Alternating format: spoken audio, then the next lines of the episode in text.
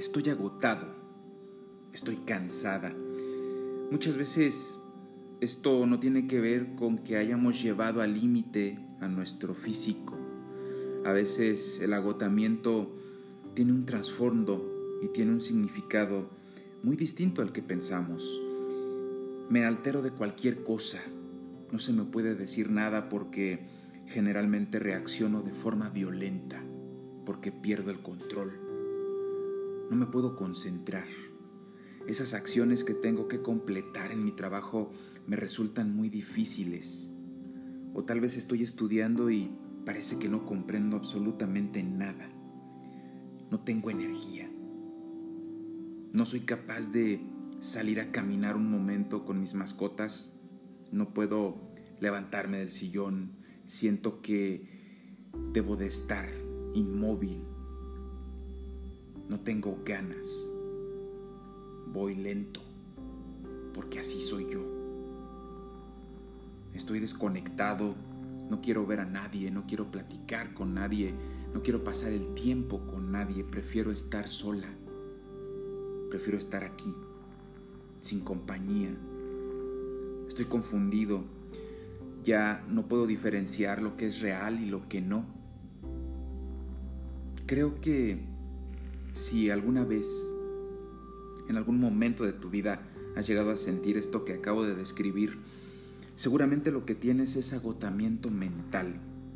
Es una carga de estrés que has acumulado durante mucho tiempo. Deja de exigirte tanto. Si lo padeces es porque has llegado a tu límite de posibilidades y recursos para gestionar emocional e intelectualmente la dinámica de tu vida todos los días. A veces andamos por ahí sin parar a reflexionar sobre lo que sentimos o por qué lo sentimos. Deberíamos de parar, deberíamos de hacer una pausa y reflexionar por lo que está pasando en este momento.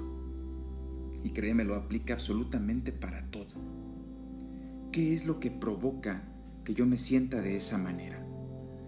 Tal vez sea el exceso en la carga de trabajo.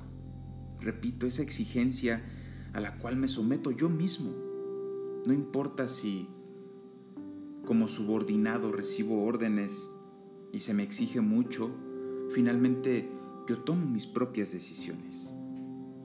El exceso de exigencia en general, no solamente en lo profesional. ¿Cuánto te pides todos los días? ¿Cuánto crees que debes hacer? ¿Cuánto necesitas hacer? El querer tener el control de todo provoca este estrés.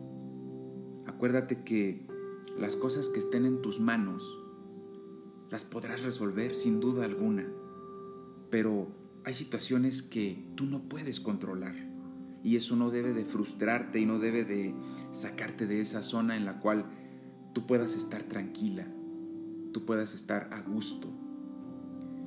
Los conflictos que constantemente se presentan pueden ser en el trabajo, en la escuela o hasta en la propia familia. El ser humano tiene reacciones que a veces son difíciles de comprender. Sentir que te encuentras en una estabilidad económica, yo creo que eso eso nos está afectando a todos en mayor o menor medida.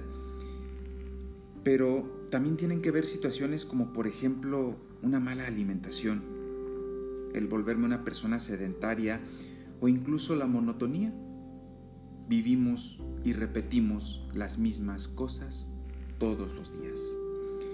¿Cómo salir de aquí? ¿Cómo conseguir mejorar y dejar de sentir esto? Existen muchas herramientas para ello.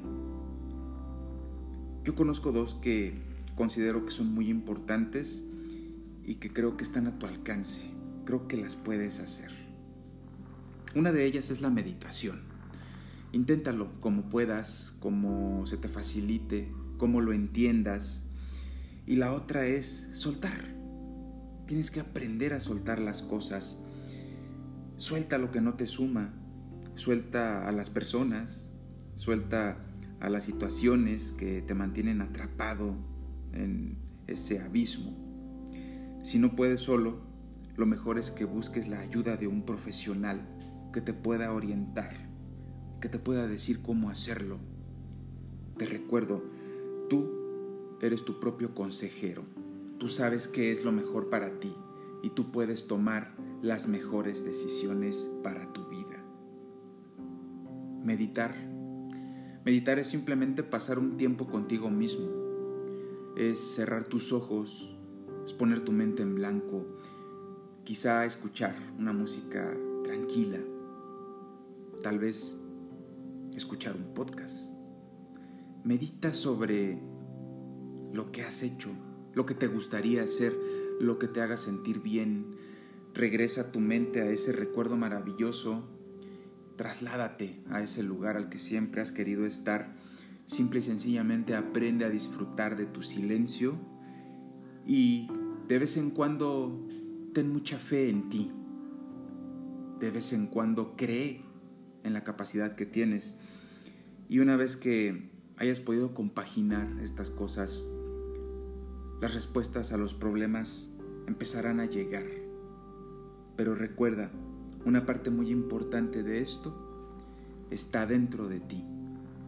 Utiliza herramientas como este audio para identificar, para darte cuenta de lo que eres capaz de lograr, de hasta dónde puedes llegar, pero finalmente la respuesta está en tu interior. No vivas de una manera en la cual el tiempo se pase y después te arrepientas porque hayas desperdiciado. El tiempo no regresa y hemos venido a este mundo a pasarla bien. Te mando un abrazo, te mando la mejor vibra y recuerda que no hay mal que dure 100 años.